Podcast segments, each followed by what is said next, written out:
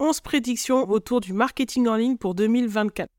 Bienvenue dans Ambition Digitale, le podcast dédié aux entrepreneuses qui veulent développer leur activité en ligne. Ici, on parle marketing digital, création de contenu et péripéties entrepreneuriales. Moi, c'est Audrey, du compte Comme une Bosse, ancienne kiné devenue infopreneuse. Je te partage ici conseils et stratégies concrètes pour que tu puisses à ton tour créer des contenus qui te ressemblent, fédérer une communauté qui prendra plaisir à acheter chez toi et bâtir une présence en ligne au service de ton business. Mon objectif, booster tes résultats et ton ambition digitale avec la touche de good vibe qui fait la différence pour ne rien lâcher. Si tout ça te parle, tu es ici chez toi.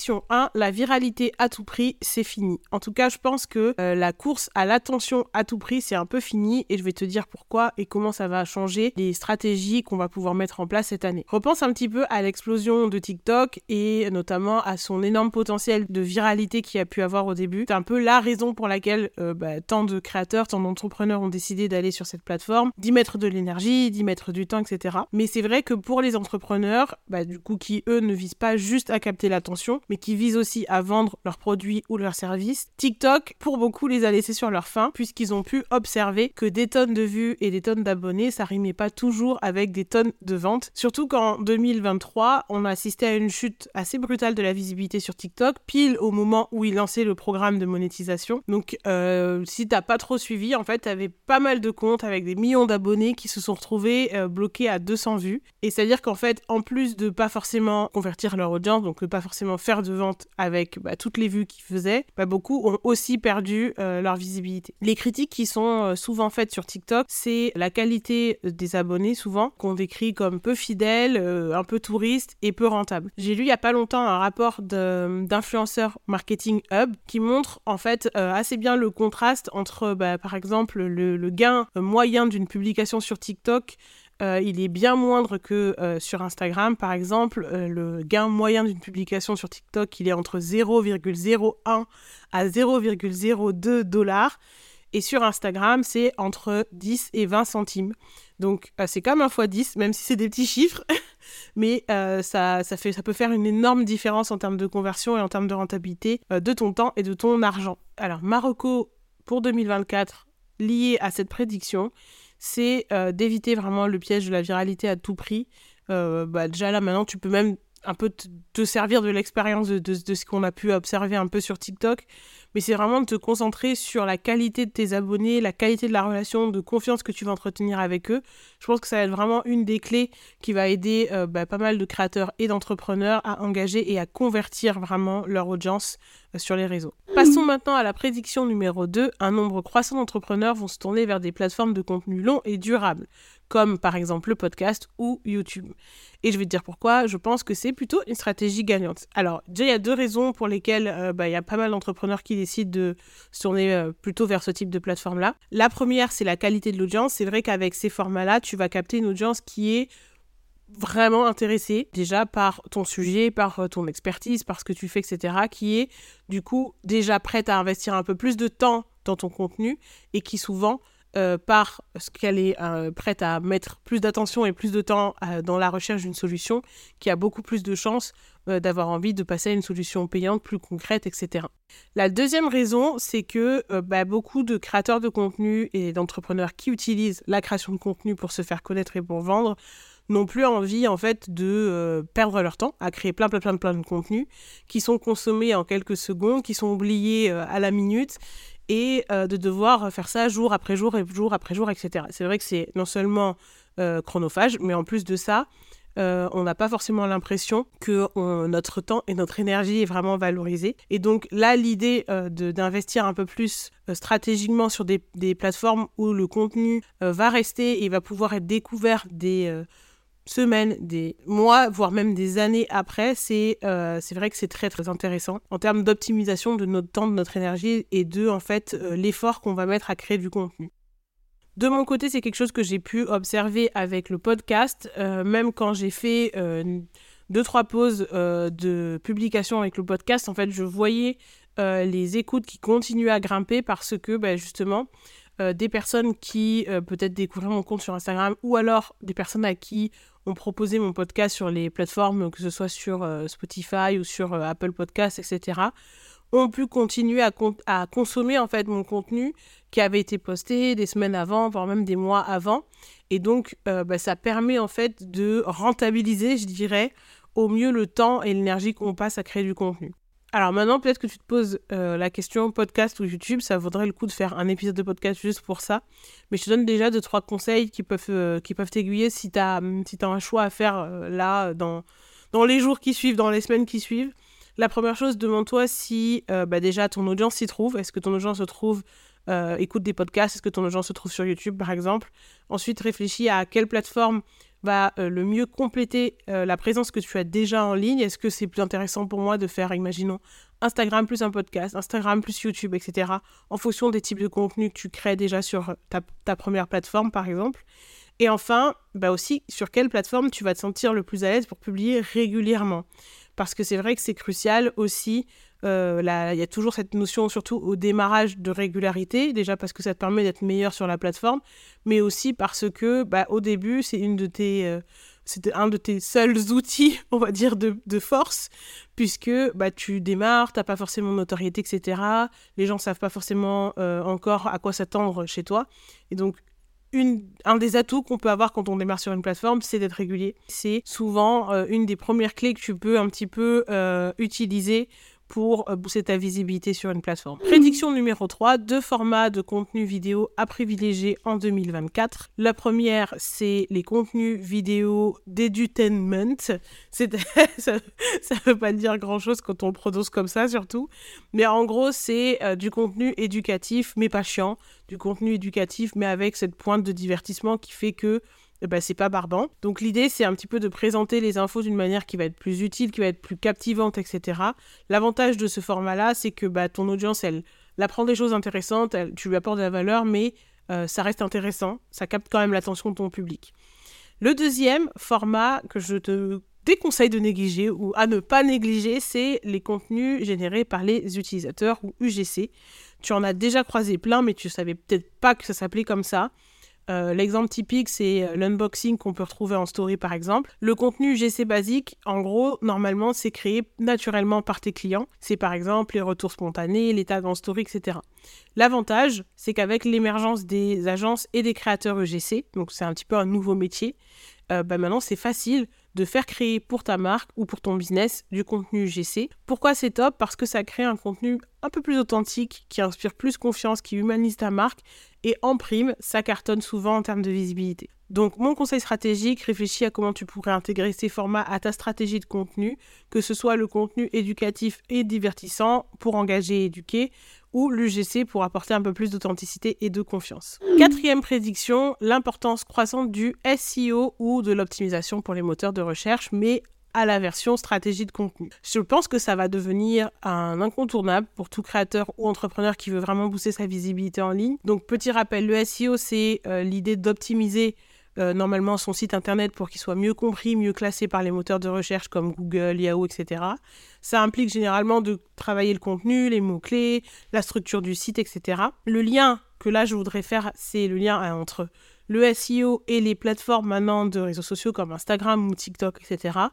En fait, il y a de plus en plus de personnes qui utilisent maintenant leur réseau social euh, favori comme un moteur de recherche. Donc l'idée, c'est pas seulement d'être visible maintenant dans le flux d'actualité euh, du réseau social, mais c'est en fait d'être recherchable, entre guillemets, d'être trouvable. Petite anecdote, moi quand j'étais en Thaïlande, j'ai vraiment trouvé presque toutes mes bonnes adresses sur TikTok.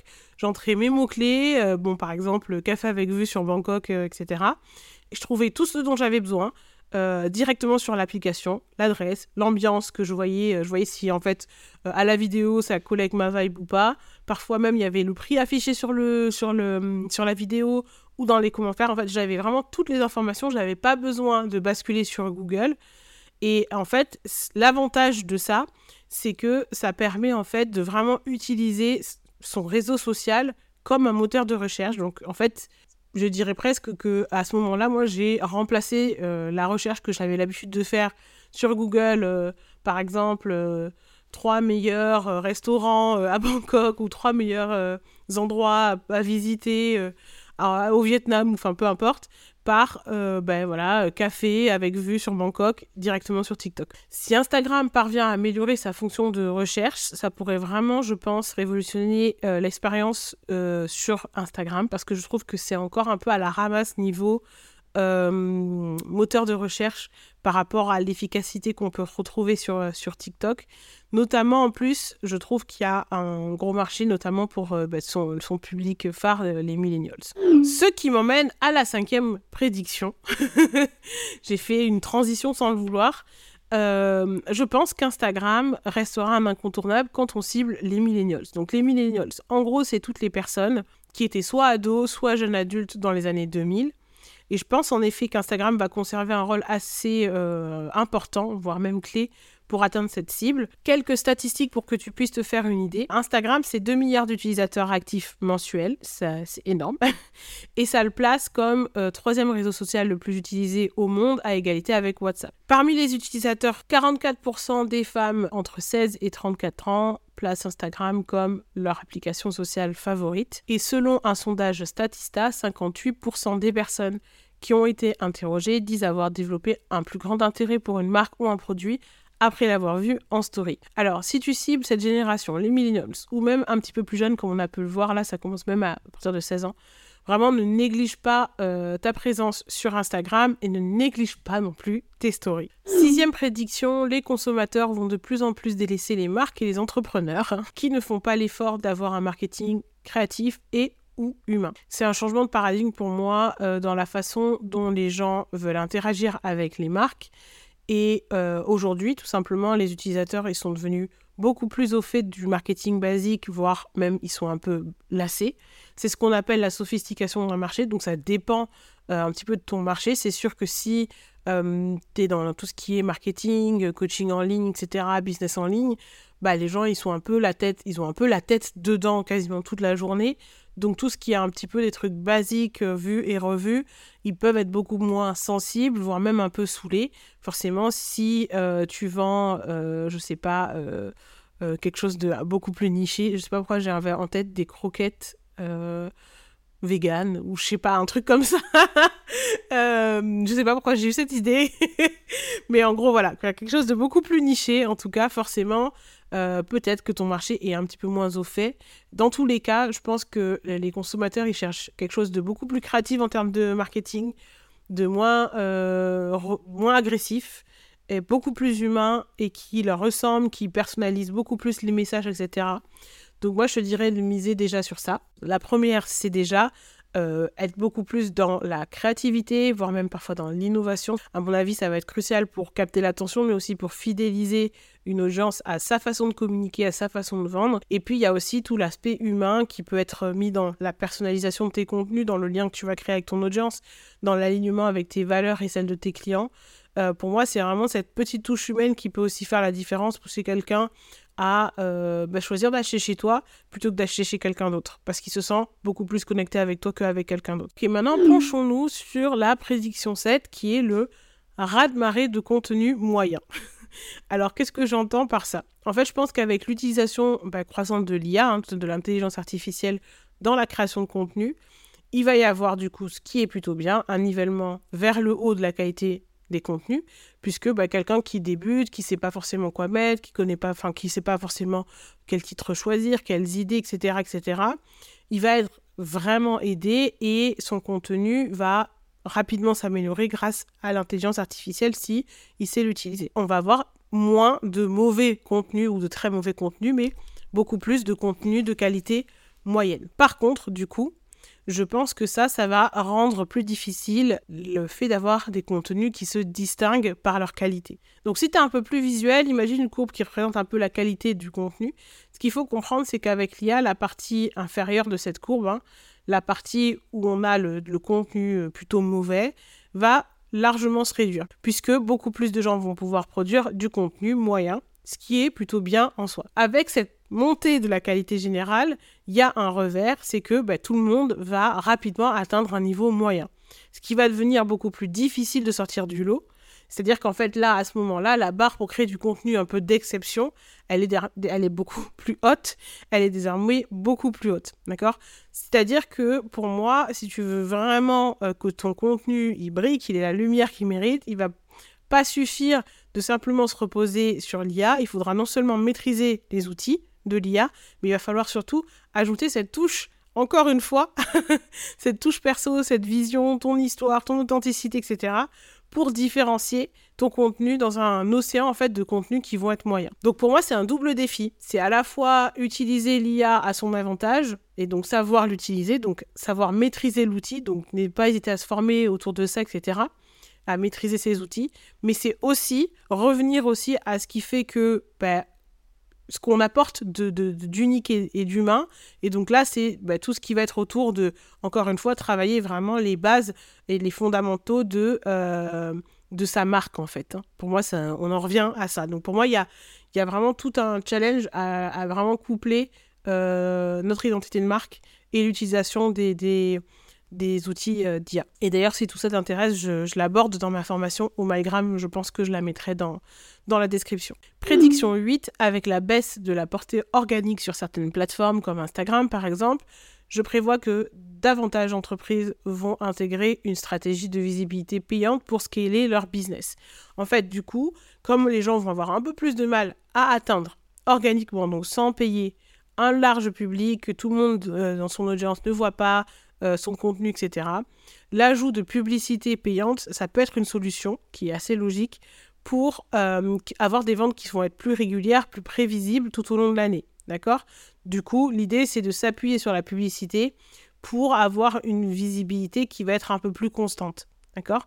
Cependant, voilà mon avis sur tout ça. Je pense que, bah, en fait, l'organique et le pouvoir de l'organique euh, restent inchangés. C'est-à-dire que je pense que les entrepreneurs qui maîtrisent cet art de créer du contenu qui cartonne sans publicité auront toujours une longueur d'avance. Parce que même s'ils utilisent la publicité pour avoir un peu plus de visibilité, de régularité sur leur vente, par exemple, et sur leur visibilité, bah, en fait, tu as toujours un avantage à savoir créer un, contenu qui cartonne.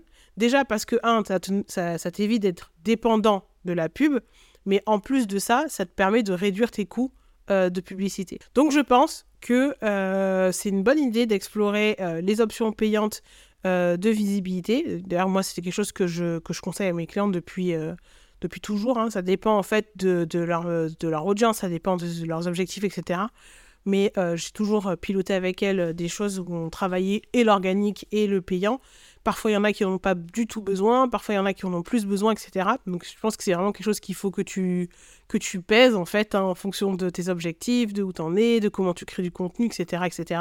Donc, selon moi, la clé euh, sera de savoir allier les deux aussi. Prédiction 9, je pense que les entrepreneuses et les entrepreneurs qui créent du contenu en ligne pour se faire connaître et pour vendre vont devoir faire face à un challenge qui est de euh, garder le focus sur euh, ben, leur plateforme principale, ce que j'appelle souvent la plateforme licorne. Donc la plateforme licorne, c'est celle euh, sur laquelle en fait tu, tu, te sens bien, mais tu te sens bien parce que tu la maîtrises, parce que tu as la majorité en fait de tes résultats se trouvent sur cette plateforme-là, elle fonctionne pour toi, elle fonctionne pour ton audience, etc.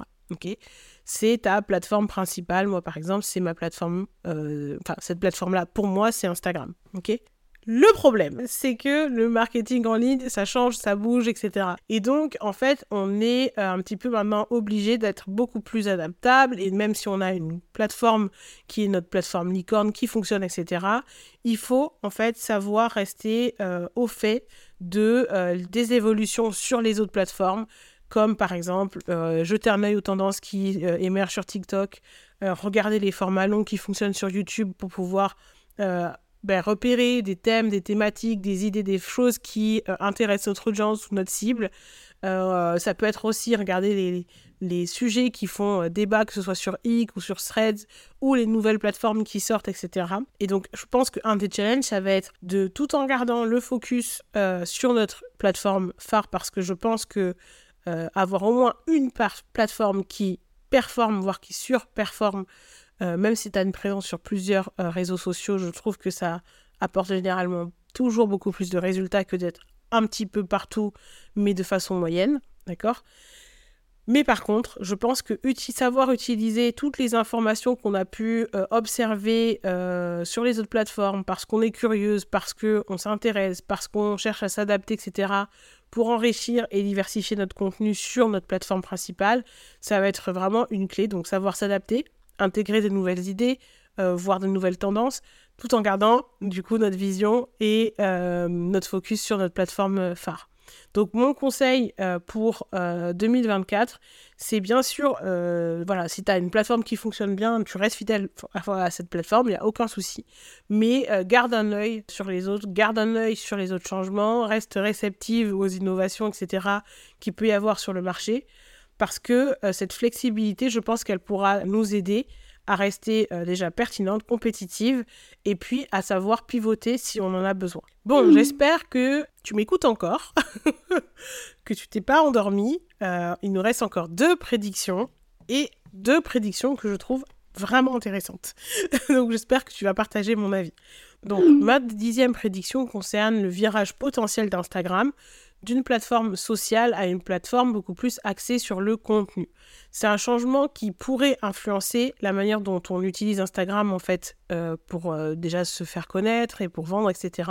Mais déjà, on va essayer de bien comprendre la différence entre bah, plateforme sociale et plateforme de contenu. Donc actuellement, Instagram agit vraiment comme une plateforme sociale, donc le contenu généralement est boosté en fonction euh, des relations que va avoir bah, le créateur, la personne qui vient de poster, etc avec ses abonnés, les gens qui ont déjà interagi sur ses contenus, les gens avec qui il interagit euh, en DM, les, comptes qu'il suit, les comptes qui le suivent, etc. Donc tu vois, il y a beaucoup d'informations qui sont autour des relations et des interactions qui se forment autour du créateur et de euh, son compte Instagram.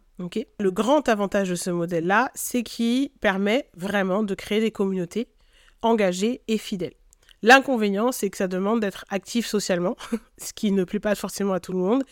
Du coup, ça demande un peu plus de temps, d'énergie, et ça demande d'interagir un peu plus, de s'intéresser aux autres comptes, etc.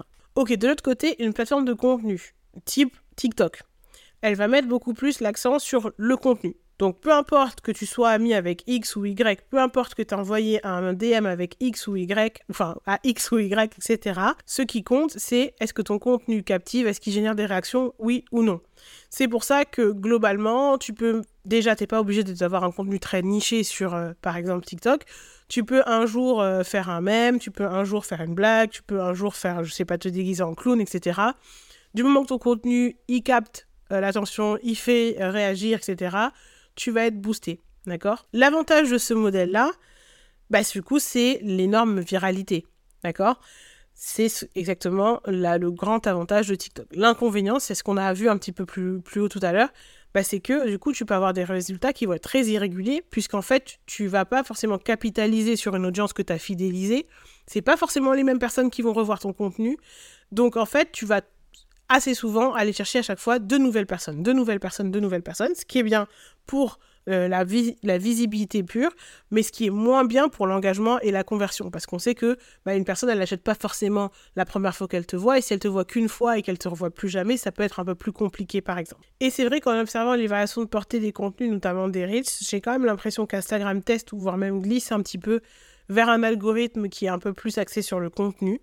Donc ce que je te recommande pour l'instant, euh, en attendant de savoir s'il y a vraiment ce virage ou pas, c'est déjà euh, dès maintenant d'alterner euh, entre des contenus qui vont être beaucoup plus des contenus pour être découverts par de nouvelles personnes, comme les Reels, etc., pour attirer, attirer de nouveaux abonnés, hein.